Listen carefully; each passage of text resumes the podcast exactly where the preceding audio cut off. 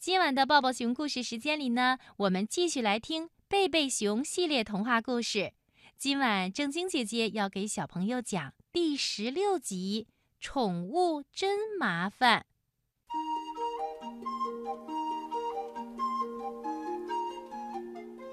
再见了，小鸟。小熊妹妹说：“飞吧，开心点儿。”她的手指上停着一只小麻雀。因为它有条腿受了伤，所以贝贝熊一家收养了它。熊爸爸还用牙签盒、绷带给它做了一副夹板。小熊哥哥和小熊妹妹给这只小麻雀取名叫崔迪，照顾了它整整一个星期。现在它的腿好了，是时候取下夹板，放它回归大自然去了。那里才是属于它的世界。小麻雀崔迪先跳到一根树枝上，然后拍拍翅膀飞走了。小熊妹妹还没来得及叫一声“崔迪”，它就不见了。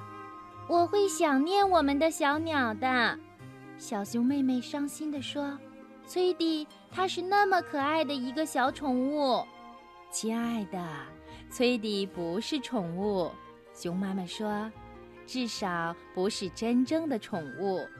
它是一只受伤的小鸟，我们只是帮它养好伤，好让它返回森林里去呀。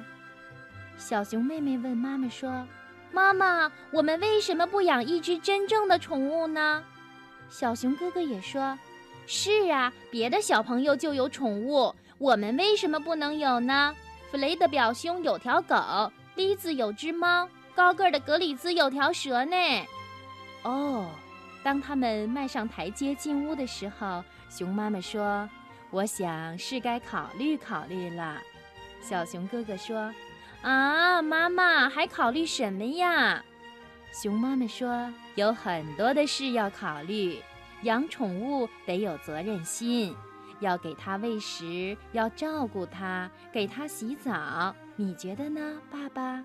熊爸爸说：“我觉得养条狗挺好。”但是养狗尤其的麻烦，熊妈妈马上反对说：“得去给它打针，得训练它，得带它散步，还有养狗的规定。”熊爸爸说：“嗯，我们养条大狗，这么高的那种，能跑，能接飞盘的，我们全都会照顾它的。”妈妈，孩子们大叫着说：“我们保证，我们保证。”这一天。熊妈妈在大家排队上车的时候说：“你们要记住，我们今天去宠物商店只是去看看。选宠物，特别是狗，是件严肃的事情。”在他们路过农场主本先生家的时候，熊爸爸指着一块牌子说：“哎，这里有狗，有小狗出售，请找农场主本先生。”小熊哥哥大声地读出牌子上的字：“这个怎么样？本先生的狗贝斯，它肯定生小狗啦！”小熊妹妹大声地叫道：“我们可以去看看它们吗？妈妈，求你了，妈妈，求你啦！”没等熊妈妈回答，熊爸爸就说：“看一看没关系的。”说着，他就把车开进了农场主本先生家的车道。农场主本先生的狗贝斯的确生小狗了，这是他们见过的最可爱的圆滚滚的五只小绒球。农场主本先生抱起了一条小狗，放在了小熊妹妹的怀里。多么漂亮的棕眼睛呀！我们可以要这只吗，妈妈？可以吗？可以吗，妈妈？求你啦！农场主本先生说。很多小狗都是棕眼睛，但我的确认为它是这一窝里最好的。如果你喜欢，它就是你的了，就当是贝斯和我送给你们的礼物。天呀！熊妈妈说：“您真是太慷慨了，本先生，我都不知道该说什么好了。”好的，好的，说好的！孩子们喊道，高兴得欢蹦乱跳。熊妈妈说：“确实是个可爱的小家伙。”好吧，那好的，孩子们高兴极了。谢谢您，谢谢您，本先生。他们高兴地叫着。稍稍安静下来以后，小熊哥哥说：“嗯，我们的小狗该取个名字，国王怎么样？或者王子，或者公爵？”本先生在这个问题上是专家，他掀起小狗的尾巴看了看，说：“但问题是，小熊哥哥她是个女孩儿。当然，他们不可能现在就把小狗带回家，它还需要妈妈多喂养几周。”不过，在回家的路上，他们已经讨论了许多关于小狗的事情，包括名字、睡觉的地方，还有谁来照顾它。熊妈妈说：“记住，你们已经保证了要负责照顾小狗，包括给它喂食、喂水，在它便便之后清理干净。”小熊妹妹问：“是怎么个便便法呢？”这个我们回头再说吧。熊妈妈回答说：“小熊兄妹简直不敢相信，他们这么幸运，一只小狗属于他们自己的小狗。”那天晚上，在进入梦乡之前，他们俩都想象了一些和小狗一起的美妙情景。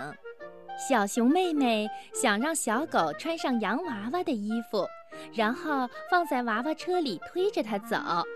她想把小狗介绍给她的毛绒玩具们，没准儿他们可以一起喝个下午茶。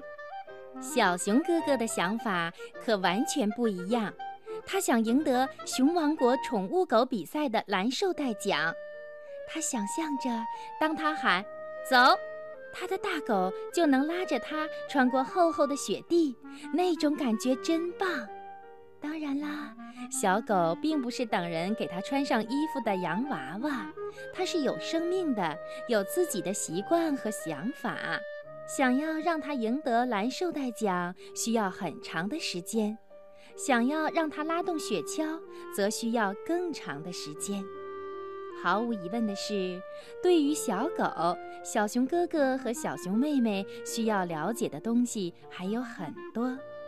所以，熊爸爸和熊妈妈决定去一趟图书馆。他们带回来了一本书《照顾小狗》。这一天终于来到了，贝贝熊一家执行了照顾小狗的一整套计划。首先，他们去警察局给小狗注册。这位小公主叫什么呀？玛格丽特警官问道。为了防止小狗走丢。他的注册证上需要有他的名字和家庭住址，但是小熊兄妹还没有商量好名字呢，这可怎么办呢？熊妈妈说：“看来玛格丽特警官已经给咱们的小狗起好名字了。我觉得小公主这个名字很不错呀。”于是，当小狗离开警察局的时候，不但有了注册证，还有了名字。接下来。他们去了宠物商店，买了小狗的玩具和牵狗带，然后是非常重要的一站——兽医站，给小狗体检并且打针。小公主一点也不喜欢打针，小熊兄妹知道她的感受，他们甚至有些明白了自己要打针的时候爸爸妈妈的感受。现在该向小公主介绍她的新家了，贝贝熊一家已经为她准备了食物。还用纸箱和旧毯子给她做了个盒子当床。他们把这个盒子放在厨房，那里又舒服又暖和。当然是在门关着的时候。小狗们都喜欢捣乱，不过它对厨房不会有什么威胁。小公主把厨房闻了个遍，最后蜷缩在她的盒子里睡着了。一开始。孩子们吵着要给它喂食喝水，争着要带着它去散步。该我了，不对，哥哥，该我了。但是不久，他们就开始吵着要休息了。该你了，我已经把上次的扫了。小熊哥哥说：“不对，哥哥，是该你了，是我把上次的扫了。”小熊妹妹马上说：“后来。”熊妈妈想出了一个解决的办法，她在墙上挂了一张照看小狗的时间表。但是这并不表示养狗已经变成负担，没有乐趣了。小公主其实很可爱，事实上，光看着它就是一种乐趣。